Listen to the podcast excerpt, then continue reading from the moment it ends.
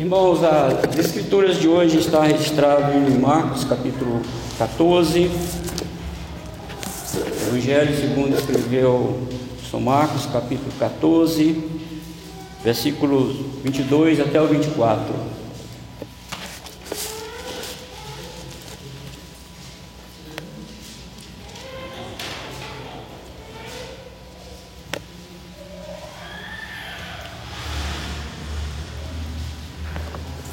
Assim a palavra do Senhor.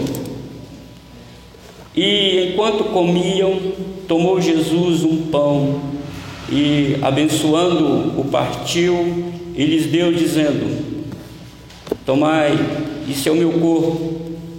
A seguir, tomou Jesus um cálice e, tendo dado graças, o deu aos seus discípulos e todos beberam dele. Então lhes disse: Isto é o meu sangue o sangue da nova aliança derramado em favor de muitos.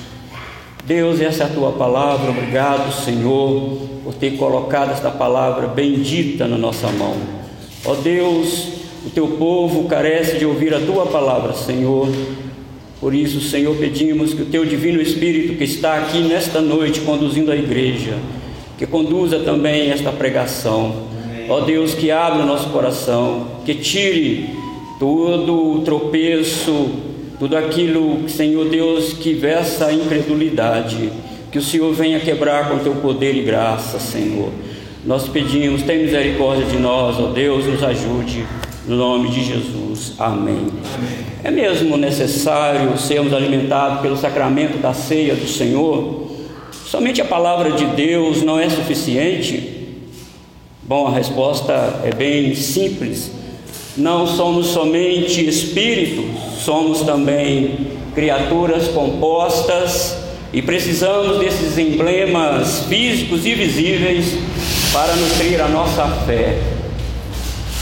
E também Deus condescendeu com a nossa fraqueza em colocar diante de nós sua mesa para nos alimentarmos por meio deste elemento físico. Na pergunta 76 do Catecismo de Heidelberg, traz a seguinte indagação e resposta sobre a ceia do Senhor.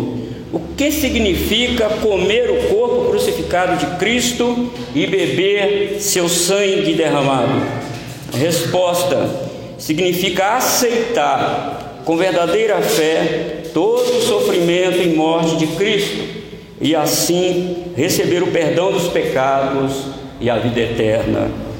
Esta é uma resposta profundamente bíblica e que expõe, meus amados, de forma clara e inequívoca a questão teológica sobre o sacramento da ceia do Senhor. É uma questão prática da vida cristã, onde se exige uma pública profissão de fé não somente essa pública profissão de fé, mas também uma prática dessa fé no sacrifício substitutivo de Cristo Jesus na cruz. Tratar com menosprezo o sacramento da ceia do Senhor é o mesmo que desprezar o sofrimento e morte de Cristo como substituto dos nossos pecados. Deus sustenta o seu povo de duas maneiras pela palavra e pelo sacramento. Talvez isso possa confrontar você, confrontar aquilo que você tem ouvido ao longo do tempo, mas somente por essas ministrações tão simples, palavra e sacramento, será que isso é suficiente? Essas coisas são suficientes para alimentar a nossa fé em Cristo? Foi assim toda a história da igreja. Esta foi uma decisão de Deus. Talvez você pense, e a oração? Como fica a oração? A oração também não é um meio de graça e de nutrição. Embora, meus irmãos, as Escrituras nos mandam a orar sem cessar. Jesus diz que devemos orar e nunca desfalecer. Em casos específicos, devemos até mesmo jejuar. Mas não é através da oração que Deus sustenta o seu povo porque dependemos da palavra para orarmos como convém. Se não orarmos baseado nas Escrituras, estamos orando mal, estamos pedindo para o nosso deleite. Então a oração é um meio sim de graça, mas subordinado à palavra de Deus. A palavra de Deus é o alimento que nos nutre pela composição espiritual. O sacramento da ceia é o alimento espiritual que nos nutre, acomodando-nos à nossa composição física. Você vai colocar os elementos na sua boca que tem gosto de pão mesmo, e é de vinho mesmo, não tem outro sabor, é isso mesmo. Mas aqui está, meus amados irmãos, o grande poder, o grande milagre, podemos dizer até mesmo místico, desse, desta mesa e deste participar de Cristo Jesus através desses elementos. Quando, irmãos, participamos da ceia do Senhor, estamos dizendo de forma visível que temos pacto com Deus e Deus também conosco. Estamos anunciando ao mundo que a redenção é somente pelo sofrimento e morte de Cristo a favor do pecador. Estamos anunciando ao mundo que somente Jesus pode satisfazer o ser do homem, mais nada pode, mais ninguém pode. Assim, meus irmãos, Jesus sentado à mesa junto com os seus discípulos, nos diz que essa não é uma refeição comum e aberta a todos. Essa é a mesa do Senhor e somente aqueles que são do Senhor são chamados para participar. Portanto, nesta noite quero falar sobre a ceia da comunhão, é somente para aqueles que são do Senhor. Por duas razões que esse texto aqui nos dá. Porque a ceia do Senhor é uma refeição separada das demais. O texto é bem claro. Jesus tomou o pão e abençoou. Tomar o pão de sobre a mesa e abençoá-lo é separar aquele elemento do seu uso comum. Observe que isso acontece enquanto os discípulos ainda estavam com o sabor da carne do cordeiro pascal na boca. Era a transição da Páscoa para a ceia do Senhor. Atente, meus amados irmãos, para o fato de que nessa mesa estavam somente os discípulos de Jesus. Era Jesus e os seus discípulos. Era a mesa da comunhão para uma refeição espiritual. Ninguém da multidão que somente acompanhava Jesus estava ali presente com ele. Aquele círculo ao redor da mesa era o círculo fechado dos amigos de Jesus, exceto Judas Iscariotes, que estava ali para cumprir o que as Escrituras preconizavam sobre ele. Quem não é de Cristo não é bem-vindo à mesa do Senhor. Quem não é de Cristo não pode tocar nos elementos emblemáticos da redenção. Quem faz isso está arrogando para si própria dignidade. E nós só somos dignos em Cristo. Fora de Cristo nós não somos dignos. Ninguém é digno de assentar-se à mesa da comunhão fora de Cristo. Quem come e bebe indignamente, come e bebe para a sua própria condenação.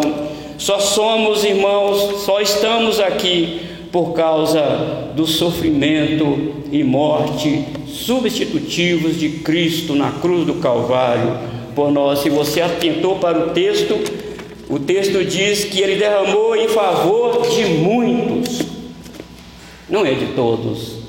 Embora isso choque o nosso sentimentalismo, embora isso arroja o nosso orgulho para o chão, contudo, essa é a verdade das Escrituras Sagradas. Ali à mesa, junto com o seu Senhor, os discípulos estavam separados das demais pessoas da cidade. Os discípulos tinham muitos amigos, eles eram pescadores, mas ali nenhum daqueles pescadores amigos deles de Jerusalém estava ali. Jesus foi bem claro: vamos preparar uma mesa para nós. Nós vamos comer a Páscoa juntos. Vejam bem, irmão, não temos nenhuma autorização nas Escrituras para tomar o pão da mesa do Senhor e dar a qualquer pessoa que adentrar em nosso meio no culto. Há algumas igrejas que ministram a ceia do Senhor indiscriminadamente. Certamente o juízo de Deus será severo para os obreiros que fazem isso, porque a mesa do Senhor é só para aqueles que são dele. Isso nos diz alguma coisa sobre a separação dos costumes do mundo? Isso nos diz alguma coisa sobre o grande privilégio de estar à mesa do Senhor comendo com Ele? Para estar à mesa do Senhor, primeiramente a pessoa precisa ser de Jesus, precisa estar separada do mundo e dos seus costumes. A mesa do Senhor não tem nenhuma ligação com as mesas das urgias e da bebedeira. Não tem comunhão com a mesa de demônios, como foi lido hoje na liturgia. A mesa é do Senhor e somente quem for dele pode participar. Enquanto comiam, tomou Jesus um pão. Esse pão faz agora uma ligação direta com o decreto da redenção, onde todos os tipos que apontavam para ele no Antigo Testamento fazia sentido. Você se lembra da mesa de ouro onde estavam os pães da proposição registrada em 1 Reis, capítulo 7, 48? Pois bem, esses pães em cima da mesa de ouro apontavam para o evento Cristo. Você se lembra do pão e vinho que Melquisedeque deu a Abraão, registrado em Gênesis 14, versículo 18 a 20? Está escrito desta forma o texto lá: Melquisedeque, rei de Salém, trouxe pão e vinho. Era sacerdote do Deus Altíssimo abençoou a ele, a Abraão, e diz: Bendito seja Abraão pelo Deus Altíssimo, e que possui os céus e a terra, e bendito seja o Deus Altíssimo que entregou os teus adversários nas tuas mãos. O contexto desta passagem aponta para a vitória de Abraão sobre os demais reis. E para comemorar, para sacramentar essa vitória, Melquisedeque dará a Abraão pão e vinho. Você fez a ligação da redenção, da vitória de Abraão sobre os seus inimigos e, e agora esse pão e vinho, por que, que ele deu pão e vinho? O Espírito Santo conduziu toda a história da redenção, inclusive nisso aqui. Ao tomar o pão, Jesus antecipa para os seus discípulos sua vitória final sobre todo o inimigo, assim como Abraão venceu lá e comeu pão e vinho. Você consegue ligar a teologia bíblica para esta esta oferenda, esta oferenda de Cristo aqui a de si mesmo como pão e vinho, sacramentando a nossa vitória lá na cruz. Este foi um evento, meus irmãos, maravilhoso, que apontava para que Jesus estava fazendo por nós ali na cruz, onde em grande agonia, a partir do Getsemane, Jesus ergue os braços ali agora na cruz e diz que está tudo consumado. Agora toda vitória foi sacramentada pelo povo de Deus ao morrer na cruz, nos substituindo. Não esqueça disso. A morte de Cristo foi substitutiva. Era eu e você que estaríamos lá. Era eu e você que sofreríamos eternamente as agonias e as dores que Jesus sofreu lá na cruz. Sofreríamos tudo isso nesse tempo presente e também no inferno. Mas Jesus pegou a nossa dívida. Paulo diz em Colossenses que Jesus pegou a nota promissória que era contra nós e cravou na cruz. Agora, Paulo diz em Romanos 8: nenhuma condenação há para os que estão em Cristo Jesus. Agora, meus irmãos, nós estamos livres da condenação. E o Senhor, graciosamente, nos dá este emblema da redenção para participarmos junto. Você viu? A segunda razão que a mesa da comunhão é somente para aqueles que são de Cristo é porque Cristo foi separado dos pecadores para redimir o seu povo. Olha, irmãos, Cristo veio como se pecador fosse, mas ele não era pecador, ele não cometeu pecado nenhum. Ele toma toda a dor, toda a agonia, a morte para aquele que tinha pecado, mas ele não tinha pecado, ele estava nos substituindo ali. E assim, meus irmãos, enquanto Jesus pega o pão, separa o pão dos, daquele é, elemento comum do cotidiano, e coloca diante dos discípulos e eleva e diz: Isto é o meu corpo. E também pega o caso e diz: Isto é o meu sangue da nova aliança.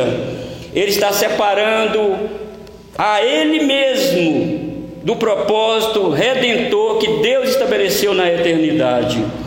Se você olhar para Apocalipse capítulo 13, versículo 8, você vai observar que o cordeiro foi morto antes da fundação do mundo. Portanto, ele agora estava representando ele mesmo ali, estava separando não somente o pão e aquele vinho, mas estava separando a si mesmo para morrer em meu e no seu lugar. A presença daquele pão e vinho que seriam consumidos indicava que houve um processo de moagem da semente, que a massa foi levada ao forno e assada em alta temperatura para depois servir de alimento para as pessoas. O pão estava pronto para ser consumido. Da mesma forma, a uva foi pisada no lagar para extrair o seu suco. Aquilo ali era sinal de morte. Quando Jesus pega aquele pão e mostra para os discípulos, quando ele pega o cálice e mostra para os discípulos, isto é o meu corpo, isto é o meu sangue, ele estava anunciando antecipadamente a sua morte na cruz. E uma morte dolorosa, cruenta, uma morte de grande agonia. Você se lembra de Hebreus capítulo 7, versículo 26? Com efeito, nos convinha o sumo sacerdote como este, santo, inculpável, sem mácula, separado dos pecadores e feito mais alto do que os céus. E ao ver aquele pão, aquele vinho, a mente dos discípulos era movida a pensar em todo o processo que a semente de trigo e o pisar da uva passaram. E tudo aquilo apontava para uma destruição do corpo de Jesus para que nós pudéssemos ressuscitar com Ele agora, como Paulo diz em Romanos capítulo 6. Quem sofre com Jesus, quem é sepultado com Jesus, também vai ressuscitar junto com Jesus, assim como Jesus ressuscitou. E esse foi o nosso texto da liturgia de João capítulo 6, onde Jesus disse que quem comer a minha carne e beber o meu sangue, eu ressuscitarei no último dia. Nós temos uma promessa, amados irmãos. E Jesus diz: Eu sou o pão vivo que desceu do céu. Se alguém dele comer, viverá eternamente. E o pão que eu der pela vida do mundo é a minha carne. Eu quero falar três coisas aqui sobre esse comer o pão e também o cálice. O pão satisfaz nossa necessidade. Ao tomar o pão, Jesus estava dizendo a todos que aquele alimento na sua mão, tipificando ele mesmo, era suficiente para dar a vida e mantê-la. Da mesma forma que nós nos alimentamos diariamente do nosso pão cotidiano, nós também precisamos, amados irmãos, do alimento espiritual, que é o sacramento e a palavra do Senhor. O pão nos fortalece para completarmos o longo caminho até Jerusalém.